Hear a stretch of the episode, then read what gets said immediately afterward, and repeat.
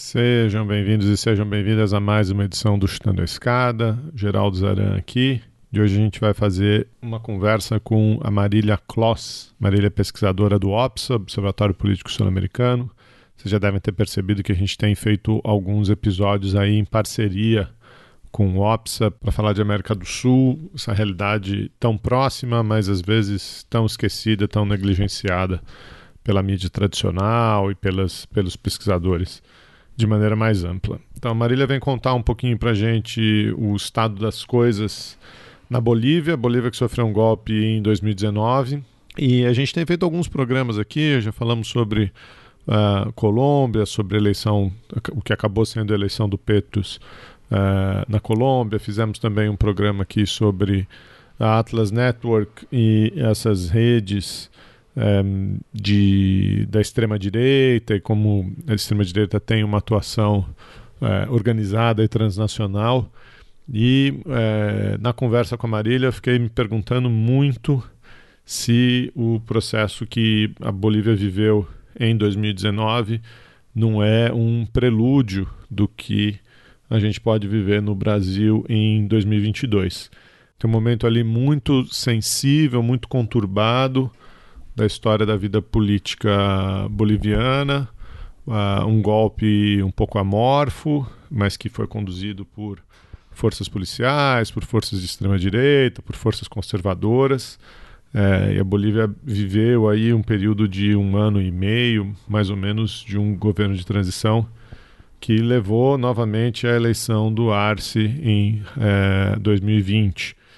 Então, eu, eu não sei, eu fico olhando para a Colômbia, fico olhando para o Chile, para a Argentina, para a Bolívia.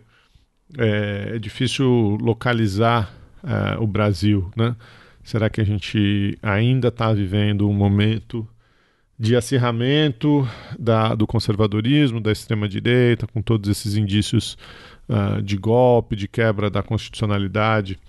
É, que vem sendo alardeados aí a torto e direito pelo governo Bolsonaro, ou será que a gente já passou da crista da onda, né? Será que a gente é, já está nesse momento de retomada e as forças progressistas, ou pelo menos um, um centro democrático, uh, vai conseguir ser restaurado no nosso país no fim do ano? É, muita coisa para pensar eu sugiro que vocês ouçam aí com atenção a narrativa da Marília sobre a Colômbia. O Chutando a Escada é o seu podcast de política internacional e divulgação científica na área de relações internacionais. Vocês devem ter percebido que essas introduções, essas aberturas de programa estão menos frequentes. É, a gente tem batido menos papo aqui diretamente com você. Tá difícil, gente. A rotina é, consome muito. A gente mesmo para se organizar aqui é, tem sido cada vez mais complicado. Então, por favor, se vocês puderem apoiar a continuidade desse projeto, façam isso. Vocês podem fazer isso nas nossas três campanhas de financiamento coletivo, no Patreon, no PicPay e no Catarse. É só entrar em chutandoescada.com.br apoio.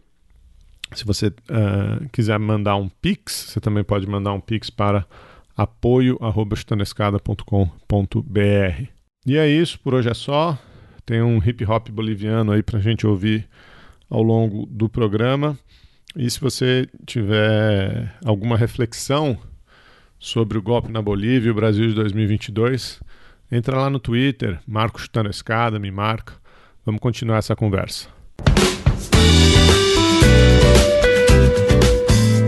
A escada é uma construção que serve para fazer um deslocamento vertical. Nem sempre é assim, mas tem um jeito de facilitar tudo isso. Elevador? Não.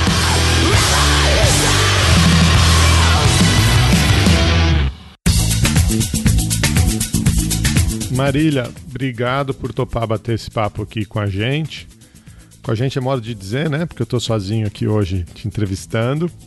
Mas para os nossos ouvintes aí do outro lado, a Marília é doutoranda em ciência política no IESP UERJ, lá no Rio de Janeiro. Ela é coordenadora de projetos da plataforma CIPO e ela é pesquisadora do OPSA, do Observatório Político Sul-Americano, Aqui no Chutando a Escada a gente começou uma parceria com o OPSA há algumas semanas. Temos conversado com pesquisadores para falar de todas as coisas da América do Sul.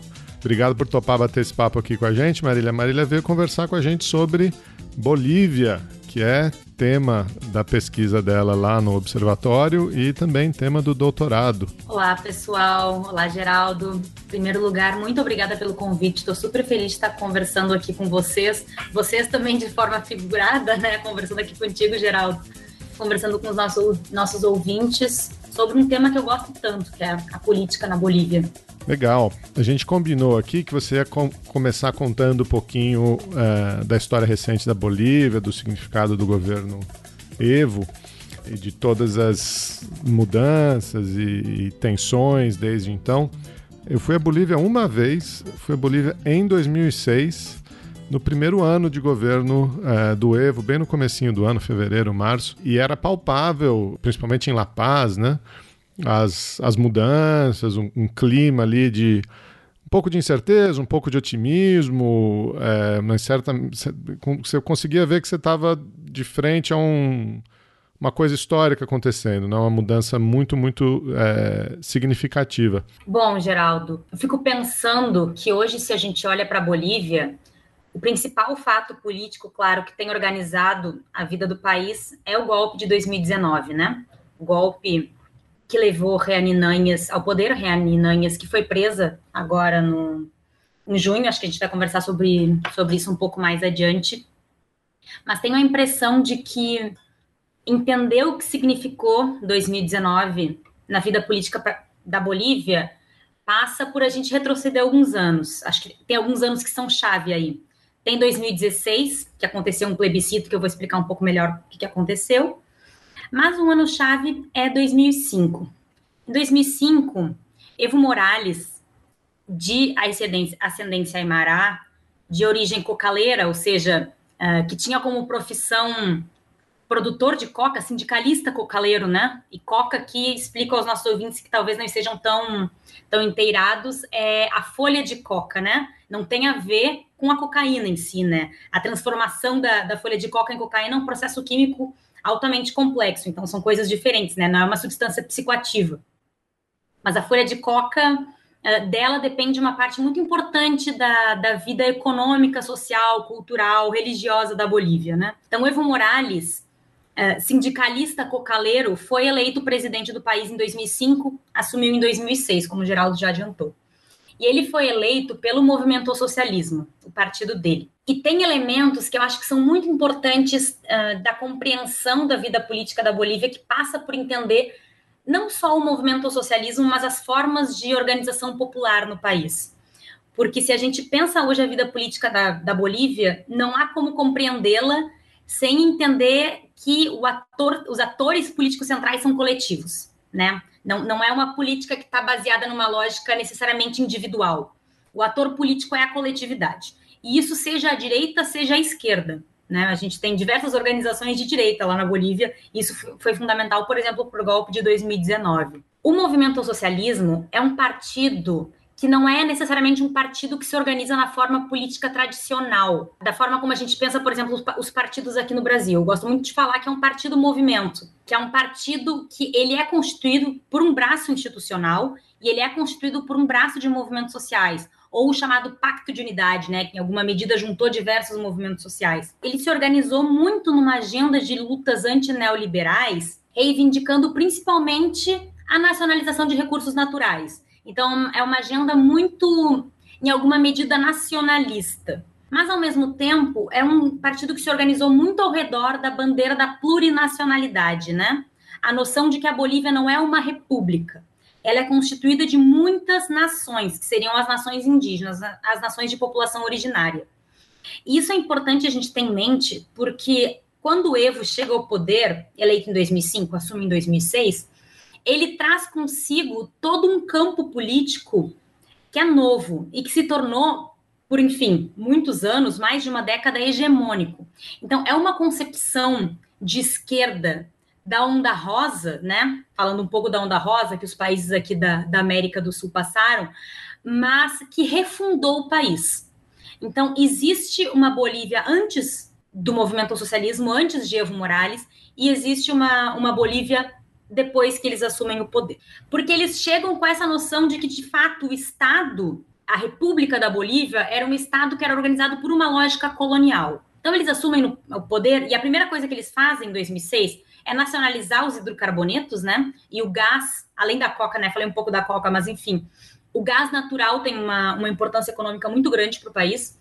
Mas depois disso, eles abrem o processo de uma Assembleia Constituinte, que aconteceu entre 2006 e 2009. Então, 2009 foi aprovada uma nova Constituição que faz justamente um pouco disso que eu falei. Assim, a Bolívia deixa de ser uma república, ela passa a ser um Estado plurinacional que reconhece suas nações indígenas junto desse processo, né, uma série de políticas sociais começaram a ser aplicadas. É um, um novo modelo econômico que, a, que, aparece no país, mas cujo é, talvez o, o, ator central que sustenta essa nova, no, nova lógica política é o originário camponês, né? É, é o reconhecimento do indígena camponês enquanto cidadão. Inclusive, é, é, é é um, um texto constitucional super interessante, assim, para quem entende um pouco mais disso, porque eles criam as pessoas, os sujeitos coletivos, né? Essa é a força política mais forte na Bolívia até hoje. Elegeu Evo Morales três vezes e elegeu o atual presidente Luiz Arce em 2020 também. Então, enfim, é uma força política que não é uma esquerda tão parecida, por exemplo, com o PT aqui no Brasil, dentro dessa leva da onda rosa, né? Talvez gente, de forma muito superficial, se a gente fosse dividir as esquerdas da onda rosa, teria as mais reformistas, em alguma medida, de forma muito superficial, com todos os, os problemas que essa divisão arbitrária traz, uma, uma, uma esquerda mais reformista e uma esquerda que refundou os estados, né? Seria a venezuelana, talvez, né, com, com o chavismo e, e, enfim, a esquerda do movimento ao socialismo, o MAS.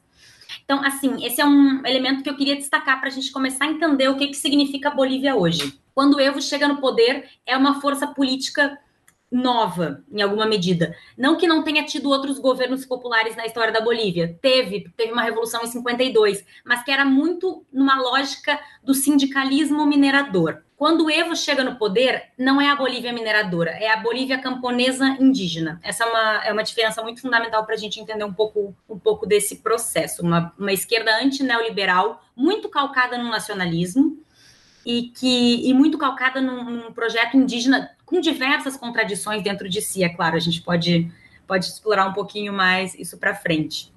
Mas foi um governo muito importante, porque a partir de então é, a partir de uma série de políticas sociais, enfim, e com a nacionalização dos hidrocarbonetos, isso alavancou muito a economia, né? Foi uma economia que cresceu de forma significativa com a esquerda. Foi um projeto que diminuiu de forma drástica a desigualdade no país, que é um país atravessado estruturalmente pela desigualdade, enfim, né? Então, esse é o primeiro elemento que eu queria destacar, assim, o significado da eleição de Evo Morales em, em 2005. Muito bem. Então temos a eleição de Evo Morales em 2005, ele entra no poder em 2006, ele con conduz, é um jeito de dizer, né? Mas ele preside o país durante uma constituinte em 2009, não é isso? Entre 2006 e 2009. Foi uma constituinte, inclusive, muito tensa. Agora, começando a falar um pouco do, do que significa a oposição, né? A oposição à direita na Bolívia, que é uma oposição que deu o golpe em alguma medida, mas que não é una, né? Ela é existem diversos campos.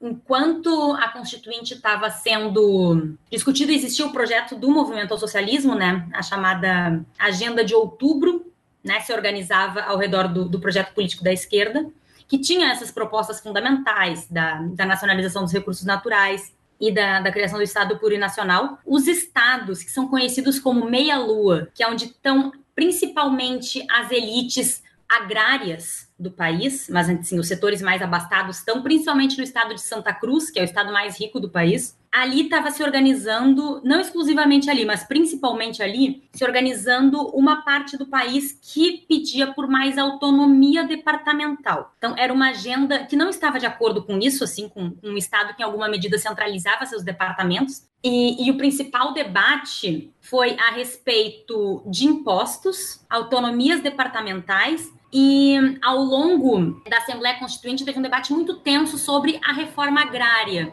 que o movimento ao socialismo estava propondo. Qual que ia ser o limite máximo das propriedades privadas que, que os proprietários de terras poderiam ter. Enfim, foi, foi muito tenso. Inclusive, é, foi quase o caso de guerra civil. Esses departamentos da, da meia-lua, com destaque para Santa Cruz, estavam promovendo separatismo muito profundo no país, muito calcado, inclusive debates muito racistas, né? Reivindicavam uma Bolívia branca em oposição a uma, a uma Bolívia indígena, Aymara, Quechua, enfim, né, que, que era muito reivindicado pelo movimento socialismo. Então, é ainda, né?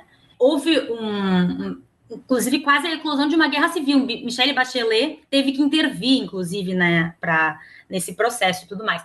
Enfim, ou seja, é, não foi um processo constituinte tranquilo. Teve, inclusive, massacres, teve confronto de fato, né? Então, entre 2006 e 2009 aconteceu a Assembleia Constituinte, mas em 2009 conseguiu-se a aprovação dessa nova Constituição. O Chutando a Escada conta com apoio financeiro dos seus ouvintes. Para saber mais, acesse chutandoaescada.com.br barra apoio.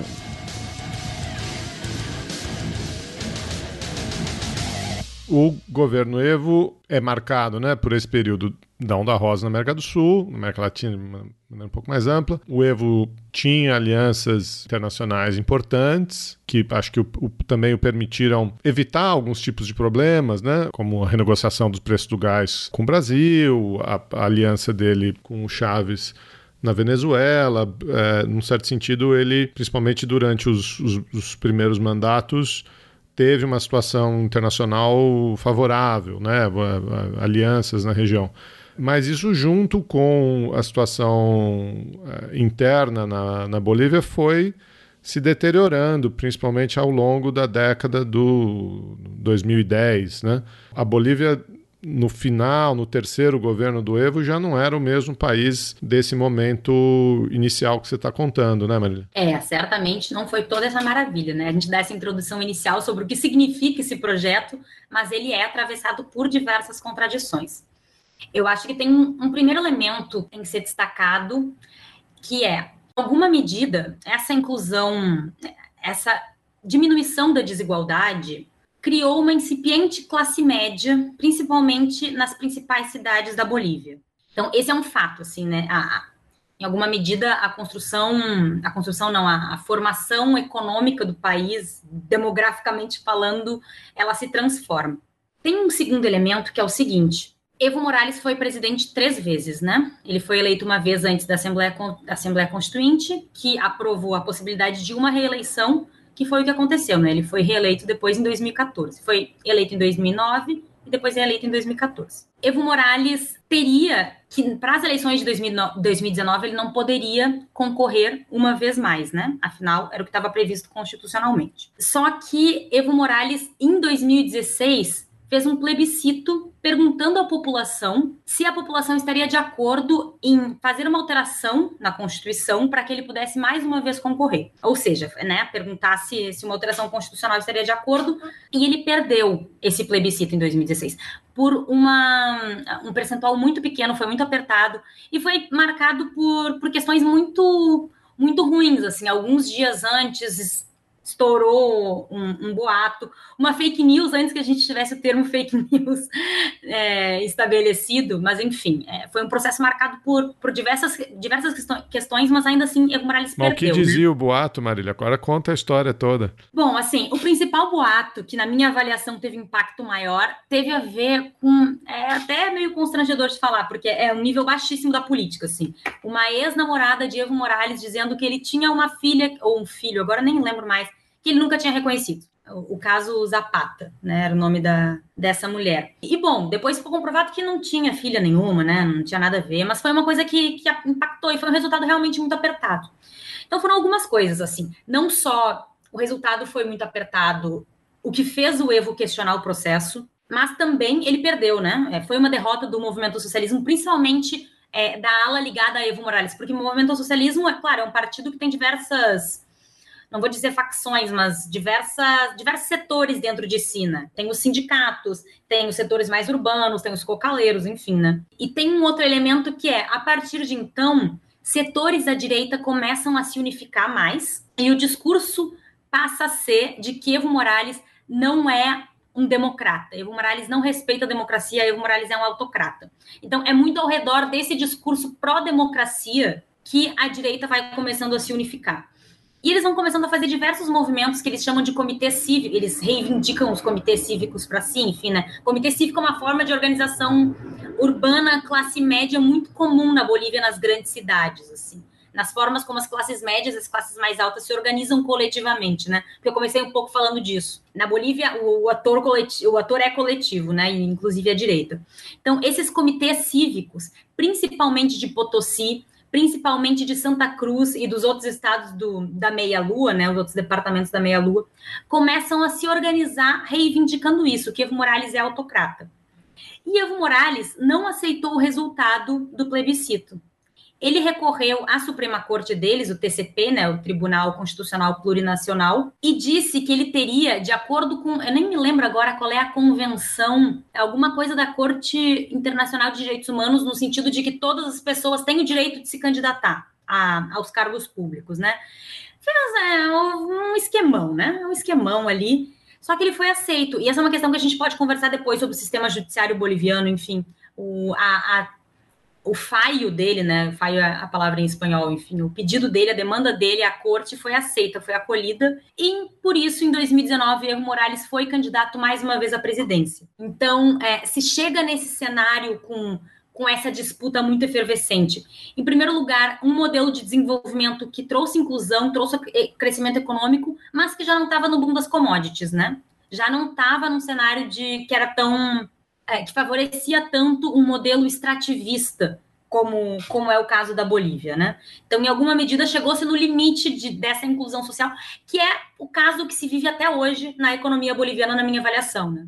Então, tem esse elemento, assim, e, em alguma medida, um sentimento que eu acho que é, que é um fenômeno comum, assim, com o Brasil, no sentido de que uma classe média que ascende, mas que não consegue acessar amplamente os direitos que colocou-se no seu horizonte de, horizonte de expectativas políticas. Ascende, mas tem um limite até quais direitos de, enfim, né, quais melhorias de vida que essa população vai acessar, né? Ao mesmo tempo, a gente tem essa direita que voltou a se organizar, se unificar ao redor dessa bandeira, né, de que Evo Morales é um autocrata.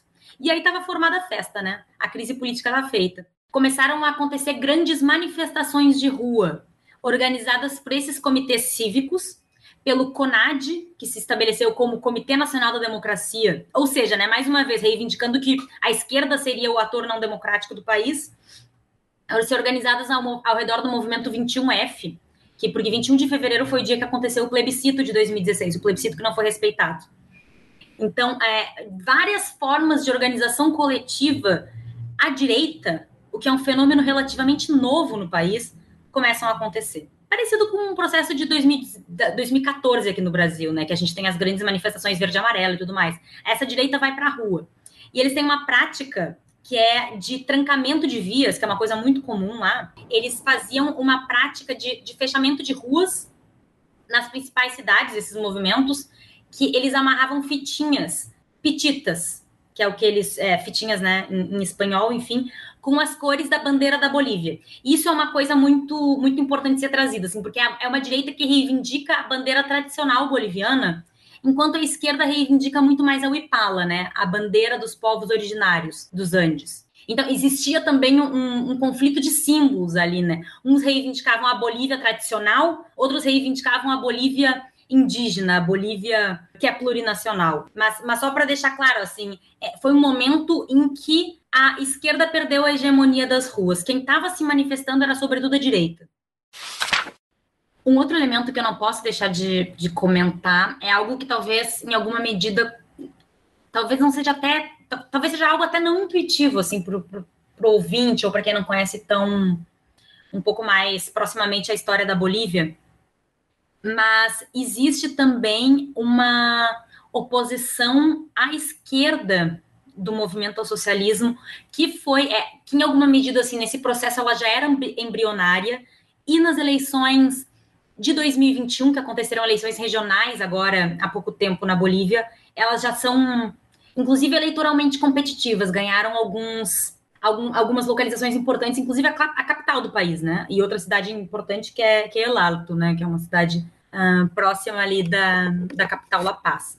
Porque esse elemento que, que Geraldo até comentou um pouco, assim, sobre esse ser um projeto de desenvolvimento, um projeto econômico, na realidade, em alguma medida calcado em algum desenvolvimentismo ou em algum nacionalismo, enfim, mas também muito calcado numa lógica extrativista, né? Então, isso trouxe uma série de contradições com alguns movimentos indígenas, sobretudo indígenas que não são nem Aymara nem Quechuas, né? Porque Aymara e Quechua são as, as nações maiores, né? As populações originárias maiores do país em termos populacionais, mas tem diversas outras comunidades, né? Inclusive várias outras reconhecidas pelo Estado enquanto nações, né? Tem várias, algumas ainda reivindicam, ainda estão no processo de se reivindicar enquanto nações, mas várias outras já foram reconhecidas. Em alguma medida, por exemplo, talvez o principal exemplo seja ao redor do Tipnis, que é o território parque indígena que fica no departamento de Beni e que é um território indígena, é uma reserva indígena reconhecida e que de tempos em tempos o governo do movimento socialismo tenta atravessar uma estrada ali pelo meio. Então, esse é, por exemplo, existem uma série de conflitos. Por que eu estou trazendo isso? Porque existem uma série de conflitos socioambientais que aparecem dentro do governo do movimento socialismo, que é um movimento, um partido, enfim, que se reivindica, que reivindica, por exemplo, a Pachamama, né? Colocou a, os direitos da terra madre da Pachamama dentro da Constituição, mas que tem uma série de contradições com, com relação a questões socioambientais, sobretudo nessa lógica de mega, mega obras, né? De uma infraestrutura que, em alguma medida, também é predatória. Então, eu não posso deixar de falar isso, porque essa é uma crítica que aparece de forma é, comumente. Eu não quero que de forma alguma me entendam como anti-masa aqui nesse programa, não é isso. Mas eu não me sentiria à vontade de não falar que existe esse questionamento. O Tipnis talvez seja o, o, principal exemplo, mas há diversos outros. Inclusive, hoje tem o caso de uma hidrelétrica que o movimento socialismo está tentando construir, que está sendo muito questionada. E, ao mesmo tempo, existe um conflito agrário muito, muito marcado, principalmente nas, nas terras orientais, né, nas terras da meia-lua que a gente diz que não é a parte andina do país. Em alguma medida, são grandes latifúndios e que o movimento socialismo faz uma, um movimento de tentar ocupá-los com os cocaleiros, mas que muitas vezes se choca com os povos indígenas do Oriente boliviano. Então, enfim, é, tem um conflito agrário. Existem setores sociais que não são satisfeitos com as políticas socioambientais do movimento ao socialismo. Eu queria deixar isso marcado, assim, porque é uma questão que aparece.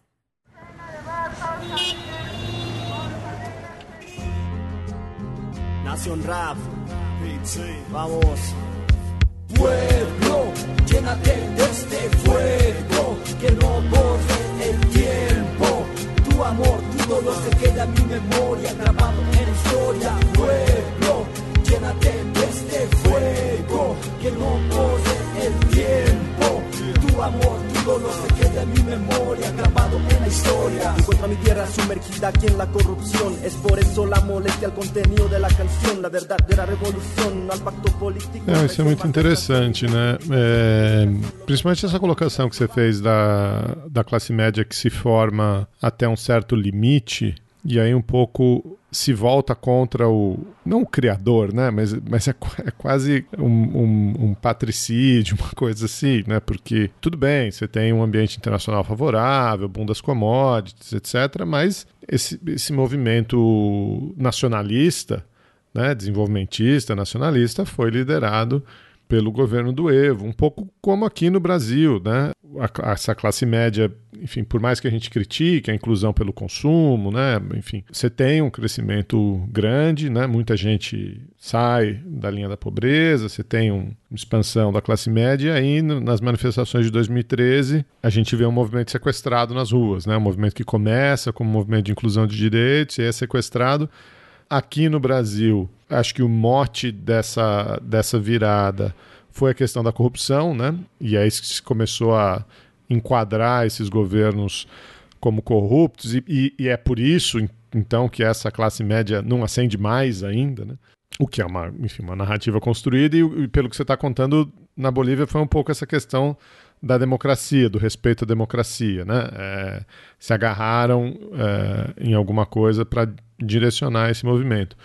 Agora, na, no pleito de 19, o Evo não deveria ter concorrido, ele vai à Corte Plurinacional, é permitido que ele concorra, e aí a própria eleição tem uma, uma dinâmica diferente, né? Eu me lembro muito uh, dos observadores da OEA dizendo que o pleito tinha sido é, fraudulento, e, de, e, e, aí você tem toda uma manifestação ali de dois, três dias, as forças policiais se envolvendo, e, e passa uma semana, a OEA diz: não, peraí, a gente não, não foi bem assim, não, não achamos evidências de, de fraude, mas é, naquele momento Inês era morta, né? E o Evo teve que, teve que renunciar, teve que se exilar do país, etc. E na eleição seguinte, esse movimento de direita, de novo, perde o pleito, né? Como parecia claro que teriam perdido em, em 19, enfim, por mais que houvessem alegações de fraude, parece que isso não afetou diretamente o resultado como se esperava, né? Bom, 2019, em alguma medida, é aquele.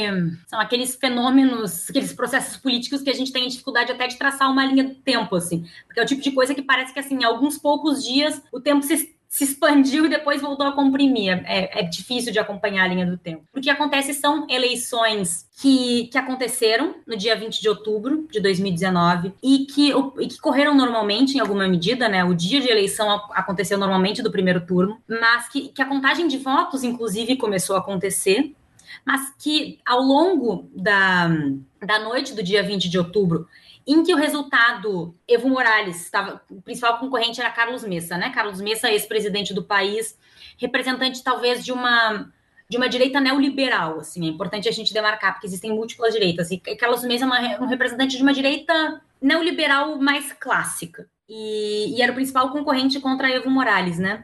E o que aconteceu foi que naquela noite, enquanto a, a, a contagem de votos, o conteu rápido, né? A contagem rápida estava acontecendo e estava muito acirrado, estava indicando um segundo turno, a contagem de votos foi interrompida por algumas horas. Em torno de 10 horas ela foi interrompida e foi desligada. E quando ela voltou, ela foi retomada, estava indicando um resultado já quase estabelecido de que Evo Morales ganharia no primeiro turno. Ou seja, teve um momento de interrupção nessa contagem de votos. Quando foi retomado, Evo Morales estava eleito no primeiro turno, não haveria necessidade de segundo turno. E a partir de então, a coisa começou a escalar muito rapidamente, porque veio uma primeira declaração da UEA, da Organização dos Estados Americanos, presidida por Luiz Almagro, um crítico público de Evo Morales, muito crítico ao Evo Morales, muito crítico a Evo Morales ter concorrido, inclusive, nessas eleições. Um cara à direita, enfim, né? crítico de diversos governos da Onda Rosa, é importante, caso nossos ouvintes não sejam familiarizados com, com quem é Luiz Almagro.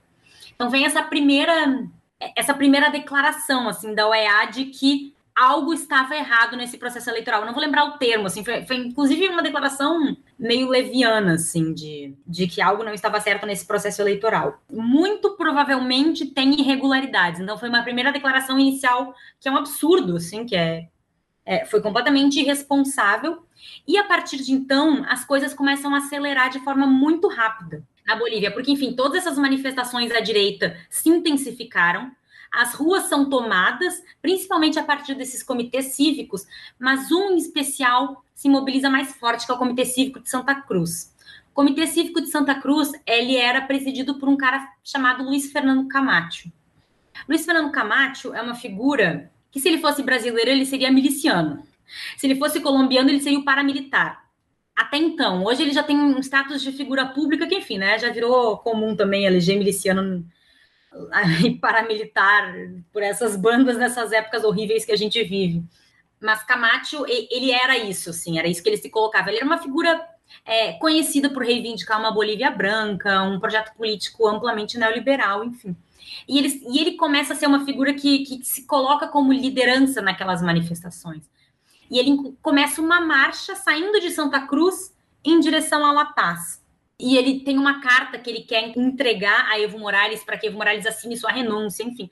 E, então começa uma grande marcha, saindo de diversas cidades, enfim, mas indo em direção a La Paz, que são atravessados por muitos atores armados, inclusive, né? São grupos muitas vezes milicianos, enfim. E tem o caso de Patrícia Arce, que era prefeita é, de uma cidade, hoje em dia senadora, enfim, mas prefeita de uma cidade pelo movimento ao socialismo, que inclusive foi sequestrada nas ruas e foi levada, carregada, torturada, cortaram o cabelo dela, pintaram o corpo dela. Foi um caso que ficou um pouco famoso, né? Circulou muito a imagem de, de Patrícia Arce. Enfim, então começa todo esse movimento em que a direita passa a se radicalizar nas ruas. Esse é um elemento importante, a radicalização das direitas. E o que acontece é que no dia 10 de novembro, ou seja, 20 dias depois da, das eleições em si, que aconteceram 20 de outubro, e continuava nesse cenário muito instável, saiu uma segunda versão, na, verdade, uma segunda versão não, né? Uma primeira versão da auditoria da OEA sobre as eleições. E nessa auditoria, o que diz é que, de fato, houve irregularidades, houve fraudes. Hoje essa auditoria já é amplamente questionada, né? Já se sabe que o, os insumos utilizados por essa auditoria são muito fracos. Eles não garantem que houve fraude eleitoral de fato. Bom, naquele momento isso foi decisivo para colocar fogo no país, né? Essas marchas em direção à La Paz se intensificaram e no dia 10 de novembro, nesse dia, começam, começam não, mas se intensificam, enfim, motins principalmente policiais de baixo escalão que se amotinam contra a ordem pública, por assim dizer, e das Forças Armadas em uma medida um pouco menor. O que acontece é que nesse mesmo dia, enfim, as horas foram passando e Evo Morales, vice-presidente Álvaro Garcia Lineira, diversos de seus ministros e as presidências da Câmara e do Senado vão renunciando aos seus cargos, principalmente principalmente por não se sentirem mais seguras de estar ali ocupando o espaço público, porque estavam sendo fisicamente, tendo suas integridades físicas ameaçadas, né? Então, esse é o golpe que acontece. É, ele não é simplesmente uma tirada do poder de um presidente e chega Reaninanhas ali logo depois. O que acontece é que os cargos públicos principais do país tiveram que renunciar porque estavam se sentindo ameaçados, né? E a Inanhes assume, mas o... ela não era a principal opositora na eleição, né? Não, ela não era a principal opositora na, na, na, na eleição. Inclusive, o que acontece é isso, assim. Porque tem um primeiro momento é, eu começo, costumo falar que é um golpe em dois níveis, assim, né? Porque teve um primeiro momento que foi as ruas, né? Luiz Fernando Camate, inclusive, entra no Palácio Presidencial é, isso é muito simbólico. Assim, Lembro de com entra... a Bíblia, né? Com, com, uma escolta policial, faz um. Ele chega ampla. Ninguém podia chegar perto da, da praça, né? Enfim, estava cercada por policiais amotinados. Quem entra é Luiz Fernando Camate com uma Bíblia na mão, uma arma atravessada na cintura e uma bandeira da Bolívia, enfim, a bandeira tradicional da Bolívia, né? Então tem tudo aquilo que ele fala, né? Sai a Pachamama e entra Deus. Fica muito claro que é um projeto muito racista, né? Que está está atravessado ali.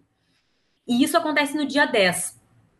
Entre o dia 10 e o dia 12, é um momento sem autoridade no país, assim. Ninguém se sabe quem é o poder, inclusive quem é o poder de fato. Não existe poder de fato. Foram dois dias de muita violência nas ruas.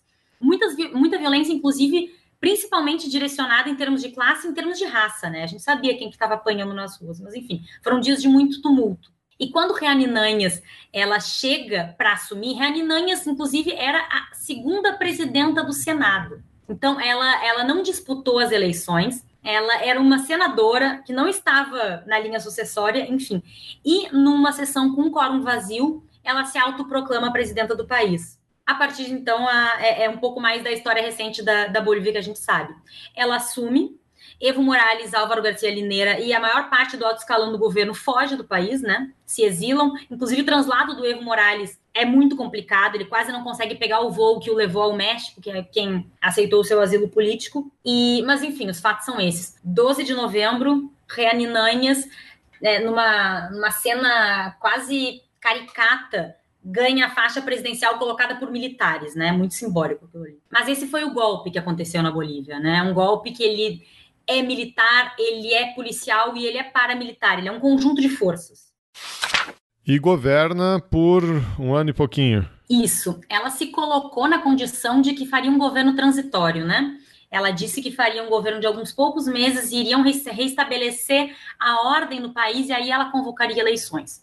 Isso foi sendo postergado, chegou pandemia, isso seguiu sendo postergado e ela teve um governo é, muito em, em, parceria com seu ministro do interior, Arturo Murillo, inclusive que está preso nos Estados Unidos hoje em dia por lavagem de dinheiro, para a gente ver o, o grau da turma que ela botou para dentro do Estado. É, foi um governo muito violento, assim, foi uma lógica de lockdown a partir da securitização da coisa. Quando Anhas chega no poder, ela hoje, até hoje, está respondendo por dois massacres, né? De Sencata e de Sacaba. Então, assim, é, todo o processo dela foi muito cercado por atores da Força de Segurança Pública, principalmente Forças Armadas. E ela teve um governo absolutamente desastroso, assim, o combate à pandemia foi desastroso, a, a Bolívia estagnou economicamente, o que não era uma coisa comum, como eu estava falando para vocês antes, né? É um país que cresceu até de forma significativa, apesar de ter encontrado seu seu teto de crescimento é incomparável com relação à, situação econômica que se colocou no governo dela, até porque, enfim, teve interrupção de políticas sociais, né? Então, ela até fez uma, um Auxílio Brasil, uma política emergencial, né? Mas muito insuficiente, né? Amplamente insuficiente, enfim, um bono, né? Como eles chamam, um bônus. Então, ela, fez, ela teve um governo muito desastroso. Ela ficou um pouco mais de um ano no, no poder. E, de fato, ela convocou, eh, convocou eleições e aconteceram as eleições. Eu não, não me lembro agora se foi em outubro, salvo engano, de 2020, que aconteceram novas eleições presidenciais. E aí ela sequer chegou a concorrer porque havia outros candidatos de direita que nas pesquisas de intenções de voto estavam na frente dela. Reani Nanhas foi uma uma, pessoa, uma figura política caricata que só serviu para esse momento de dar o golpe e depois foi descartada politicamente, né, nesse país. Até porque teve um governo muito mal avaliado. E bom, chegamos em 2020. Depois de tudo, todo golpe, a Bolívia voltou a eleger o movimento ao socialismo.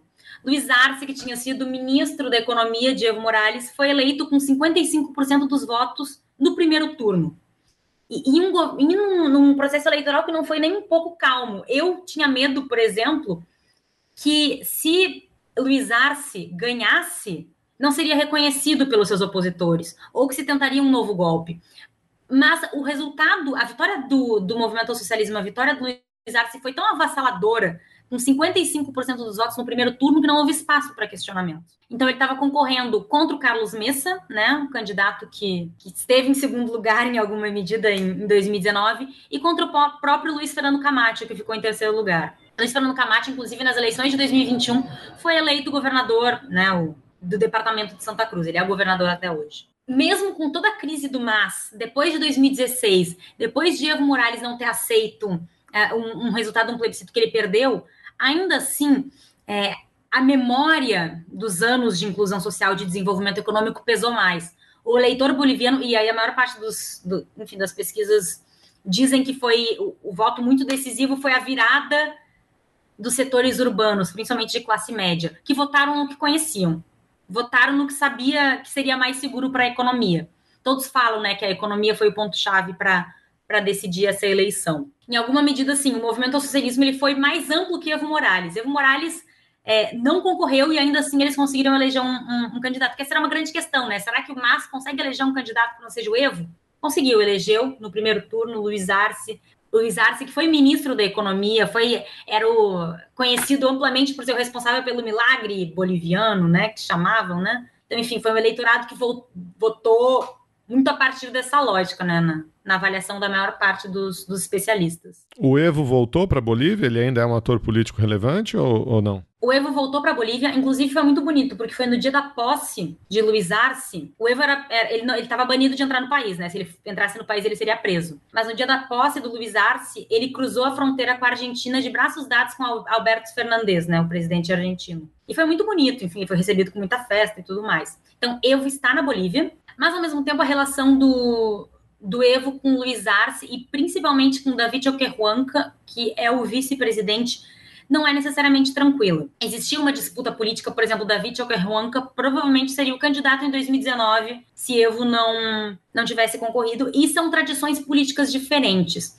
Se Evo Morales está mais ligado a uma tradição do sindicalismo cocaleiro, e David Oquerhuanca está mais ligado aos Ailus, as comunidades indígenas originárias. Inclusive, David Oquerhuanca foi, foi ministro do Evo, assim, mas em algum momento isso se rompeu. São tradições políticas diferentes e são setores dentro do MAS que apoiam diferente. Então, era uma disputa entre os dois, em alguma medida, que apareceu, e a aposta do Evo foi no Luiz Arce também para escantear um pouco mais o David Oquerhuanca. Tu vai estar tá na, tu vai estar tá na fórmula, tu vai estar tá na chapa, mas tu não vai ser a cabeça da chapa. Então, assim, o Evo ainda tem muita importância, inclusive esse ano ele fez uma grandíssima marcha para mostrar poder, para mostrar como ele tem apoiadores, também para mostrar apoio ao governo, mas principalmente para mostrar apoio para si, né? Ele é uma figura política muito importante dentro do MAS, mas é, durante as eleições de 2020, por exemplo, tentou-se ao máximo afastar a figura dele da figura do Arce, né? Descolar a imagem dos dois, até para não prejudicar o processo eleitoral, né?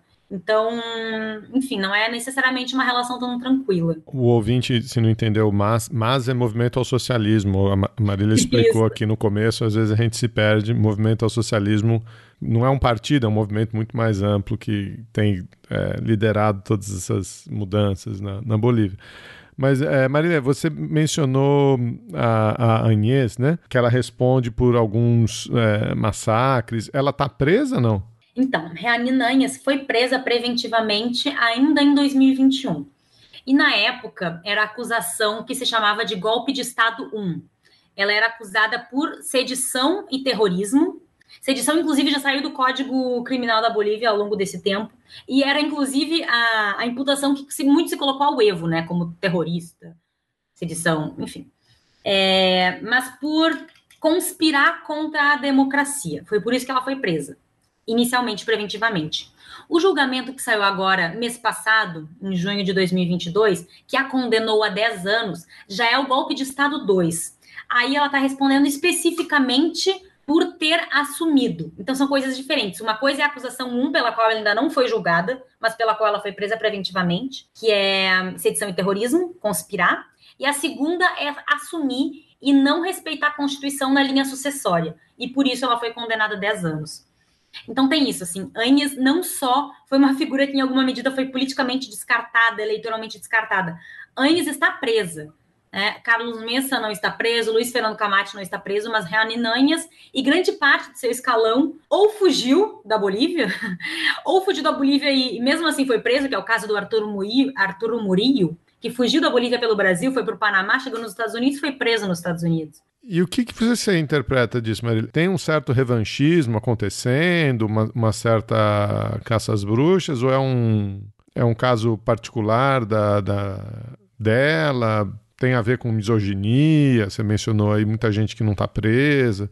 Como é que a gente lê isso? Bom, não existe um atravessamento de gênero aí nesse processo. Assim, acho que essa é uma coisa. Não é por aí, na minha avaliação. Acho que. Hum, até estava comentando um, um pouco contigo no início, assim que a Bolívia, o cenário político da Bolívia hoje ainda está amarrado sobre foi golpe, não foi golpe em 2019. Esses processos políticos, é, todo o governo do Luiz Arce, na verdade, está muito amarrado nisso, está truncado. Eu até te falei, assim, né, que eu li o termo do, do Fernando Molina, que é um cientista político que eu gosto, que ele fala que a Bolívia vive um debate letrado sobre o conceito de golpe e de democracia.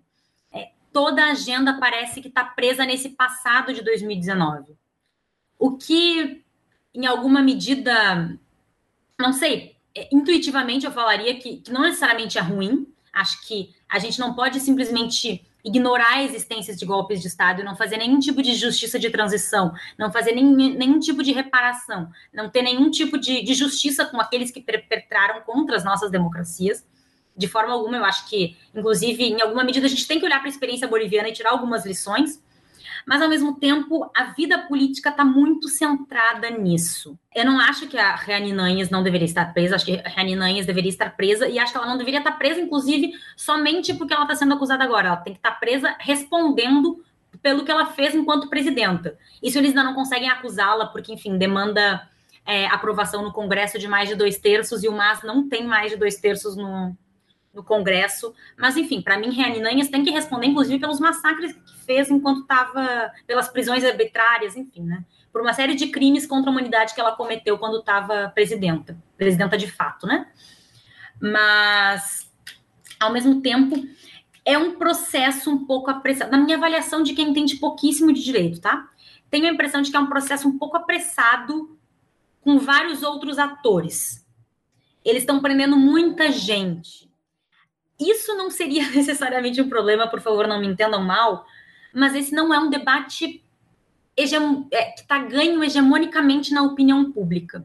A opinião pública muitas vezes entende como caça às bruxas. Então, eu ao menos fico com algum mal-estar. talvez menos com o processo em si e mais com medo do que isso possa significar politicamente no futuro. Eu tenho medo que tentem se utilizar da justiça contra a esquerda depois a partir dos mesmos instrumentos, por exemplo. É, eu não sei se, se, eu me explico bem, assim, eu não sei se necessariamente o, debate, o meu debate está né, no campo da, da ética jurídica, mas está um pouco assim no medo do que significa na prática política. Né? Então, ao mesmo tempo, assim, há uma ampla desconfiança do sistema judiciário boliviano, que foi intensificado com 2016, depois que a Suprema Corte aceitou que Evo Morales fosse candidato, e o sistema judiciário na Bolívia é eleito, é por eleição. Então, é, é desde, desde o processo de eleição da última vez que aconteceu em 2017 já foi muito questionado, porque é, é, se acusa muito o MAS de aparelhar o sistema judiciário boliviano. Porque para tu concorrer, na maior parte das vezes, e aqui eu vou, talvez eu esteja falando uma bobagem, enfim, porque eu entendo muito pouco da, do sistema judiciário boliviano, mas tu tem que fazer parte de alguma organização coletiva. É a maior parte das organizações coletivas que tem sido aceita para concorrer, principalmente em 2017, nas eleições judiciárias, foram organizações de movimentos sociais ligadas a, ao campo político do MAS, né? Então, enfim, tem uma série de questões aí. Eu, eu não estou de forma alguma dizendo que sou contra eleições do sistema judiciário. Quem seria eu para ter uma opinião a respeito disso?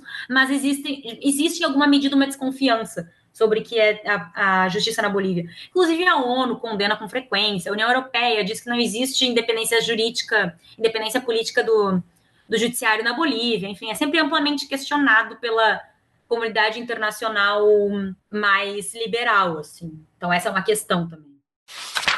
Bom, dois anos, vamos fazer dois anos do governo Arce, né? Um, um ano e oito meses, né? ele completa, completa dois anos em novembro. Você já disse que o governo está muito travado uh, por conta dessa litigação ou relitigação do golpe de, de 2019. Isso pode ter implicações para frente, como você está tá dizendo, essa caça às bruxas, se isso volta para puxar o pé né, da esquerda numa, do, do, próprio MAS, numa troca de governo mais para frente. Mas, uh, por enquanto, o Arce ainda é presidente. E o que, que a gente espera dessa, desse governo? Quais foram as pautas? Lógico que a pandemia teve um impacto importante. Que tipo de iniciativas são essas que estão travadas, né? Ou você está falando desse, dessa relitigação, mas o, o, que que isso está tá impedindo a, a, Bolívia de ir para onde, né? Quais são as iniciativas desse governo? Bom, eu acho que uma primeira coisa que tem que ser falada desse governo é que é um governo que não está em crise econômica. E só isso já é diferente da maior parte dos países, né? É um dos países que tem crescido Uh, cresce pouco, claro, né? Com, com pandemia, com tudo mais, mas cresce e tem inflação controlada. Então, assim, só isso eu acho que já, já o diferencia da maior parte do, do, do, restante dos governos aqui, pelo menos da América Latina, que é o que eu conheço um pouco mais. É, é um governo que cresce, mas que em alguma medida encontra limite, principalmente porque não consegue expandir sua produção de gás natural é, esse talvez seja o principal a principal questão assim que está um pouco com o meio de campo embolado, por assim dizer. É, diminuíram os investimentos na, nas áreas de, de, gás natural, e essa é uma questão, assim, eles não conseguem mais, mais ampliar a produção, que foi o que, em termos práticos, uh, alavancou o, o, desenvolvimento e a inclusão social ao longo dessas últimas décadas, né? Ao mesmo tempo, eles querem expandir a exploração de lítio, né? A Bolívia tem grandíssimas reservas de lítio que é um mineral que tem importância geopolítica, geoestratégica crescente em função das baterias, enfim. Elon Musk está sempre de olho, inclusive deu uma. É, essa figura detestável que deu uma declaração dizendo que daria golpe em quem quisessem, quando foi acusado de ter participação no golpe na Bolívia. Então, enfim, né? É, é um mineral de, de importância geopolítica crescente, tem investimentos russos pesados em, em lítio. E, enfim, o, governo do Arce está tentando criar algum grau de governança regional, junto com o Chile, junto com a Argentina, agora que tem governos à esquerda também no Chile, né? Para criar algum, alguma regulamentação mínima, né? Porque apesar de da Bolívia já ter essas reservas de lítio descobertas há um tempo, enfim, a importância de fato veio agora na, nos últimos anos, né? Então, acho que essas são algumas das questões, assim. É um governo que segue o mesmo modelo de desenvolvimento dos anteriores, mas que não vive um boom das commodities e que não consegue expandir mais a sua produção de gás natural. Ao mesmo tempo, é um governo que teve uma série de políticas, ampliou as políticas sociais, então teve uma retomada dessas políticas de, de auxílio à renda que eram tradicionais do governo do Evo e fez um processo de taxação das grandes fortunas. Então, é, foi uma, uma, uma, uma promessa de campanha do governo e que foi que de fato eles já conseguiram estabelecer. Mas no geral é isso, assim, a agenda política segue muito centrada com quem vai ser condenado ou não. Agora, por exemplo, eles estão vendo formas de incluir essas outras pessoas no julgamento, né? Luiz Fernando Camacho, Carlos Messa, etc, etc. É, seja figuras da direita radical, seja figuras da direita mais ao centro. Enfim, como incluí-las, seja no golpe de Estado 1, seja no golpe de Estado 2, né? Esses dois processos que estão correndo. Então, é uma agenda que ainda está muito, muito centrada nisso, é relativamente parecida com, com a proposta política dos governos anteriores do, do Evo Morales, até porque, enfim, Arce era ministro da Economia, mas que não vive uma conjuntura internacional tão favorável. Deixa eu te fazer uma pergunta. A Lava Jato teve impactos regionais importantes, né? É, notadamente no, no caso do Peru, caiu o governo, foi um monte de gente presa e tal. Na Bolívia teve algum reflexo é, da Lava Jato também ou, ou, ou, nada notório? Da Lava Jato em si não foi muito notório. Teve alguns escândalos uh, nacionais parecidos, agendas parecidas e tudo mais. Mas a Lava Jato em si, assim, o nível de impacto que teve no Peru, que teve na Colômbia, não, não teve na, na Bolívia. E uma pergunta que eu faço para todo mundo que passa por aqui: essas mobilizações de direita, né, que a gente estava comentando, você, falou bastante como a direita se organizou, dos, do, do, desses comitês é, civis, cívicos. Agora, a gente tem visto também uma articulação transnacional é, da direita, né, liderada por grupos é, no Ocidente, particularmente nos Estados Unidos, é, redes de financiamento, né? É, institutos de pesquisa e, e, até uma certa maneira comum de, de operação via fake news, descrédito de candidatos, descrédito do próprio sistema eleitoral, etc. É, a gente identifica, e eu sei que você tá, tem trabalhado com mobilização, né, é, com, com, estratégias de, de movimentos sociais. É, a, a, Bolívia também, o, os movimentos de direita na Bolívia também estão inseridos é, nessas redes transnacionais, a gente consegue identificar é, algum, algum elemento de, de influência, de coordenação, de estratégia, ou, ou, é um movimento mais orgânico, mais nacional mesmo? Sim, principalmente dessa direita radicalizada, né? Eu costumo dizer que tem a direita mais neoliberal, que, cujo principal nome talvez seja Carlos Messa, e essa direita mais radical que atualmente o principal nome é Luiz Fernando Camacho. Principalmente essa dessa direita radical está inserida, completamente inserida nessas redes transnacionais é, de promoção da radicalização da direita como um todo. Assim. Do fascismo. É, do fascismo, falando mais amplamente. É, inclusive, a, a, trajetória do, do Camacho, é, na verdade, assim, eu estudo isso, mas eu estudo não exatamente essa parte, mas a trajetória do Camacho, se alguém quiser dar uma pesquisada, eu tinha dado uma, uma pesquisada na, na, biografia dele um tempo atrás, até já esqueci, enfim, um pouco mais dos grupos onde, onde ele estava inserido, é, é, é completamente essa agenda. E tem uns outros elementos, por exemplo, na época da eleição de 2020, que Luiz Arce foi eleito, estava circulando na Bolívia o mesmo, o mesmo grupo não as mesmas pessoas necessariamente, mas o mesmo grupo dos paramilitares que assassinaram o presidente do Haiti. Então, assim, foram descobertos há pouco tempo, o pessoal ainda está investigando, enfim, conversas de é, possibilidade de tentativa de assassinar Luiz Arce também, assim, sabe? Então, é, não necessariamente iria acontecer, mas existia, existia planejamento. Existem grupos paramilitares armados que estão envolvidos e que, enfim, a, a, por exemplo, esse grupo em específico, a sede principal é em Miami. Então, é, é uma agenda transnacional. Tu tem muita razão quando tu aponta isso. Eu até escrevi um pouquinho mais sobre isso. Eu escrevi um artigo que, bem curtinho, um textinho, é, para o Boletim OPSA, da nossa publicação do grupo de pesquisa, que eu falei um pouco de dimensões internacionais do golpe. E eu ali dei uma explicada um pouco melhor no, enfim, nessas denúncias que foram aparecendo, porque é tudo muito no plano da denúncia, tem que ir cavocando, tem que ir acreditando que não é só teoria das, da conspiração, mas assim, é tudo muito alinhado para ser qualquer teoria da conspiração, né? É evidência demais gritando na nossa cara qualquer coisa disso. Não, é um trabalho de, de jornalismo investigativo mesmo, é... mas essas redes estão aí, né? A gente tem conversado aqui sobre sobre a Atlas Network, sobre esses outros é, financiadores, os institutos de pesquisa, enfim. É, é uma estratégia organizada e tem que ser recebida com uma resposta organizada, senão a gente vai ficar para trás, não tem jeito. Né?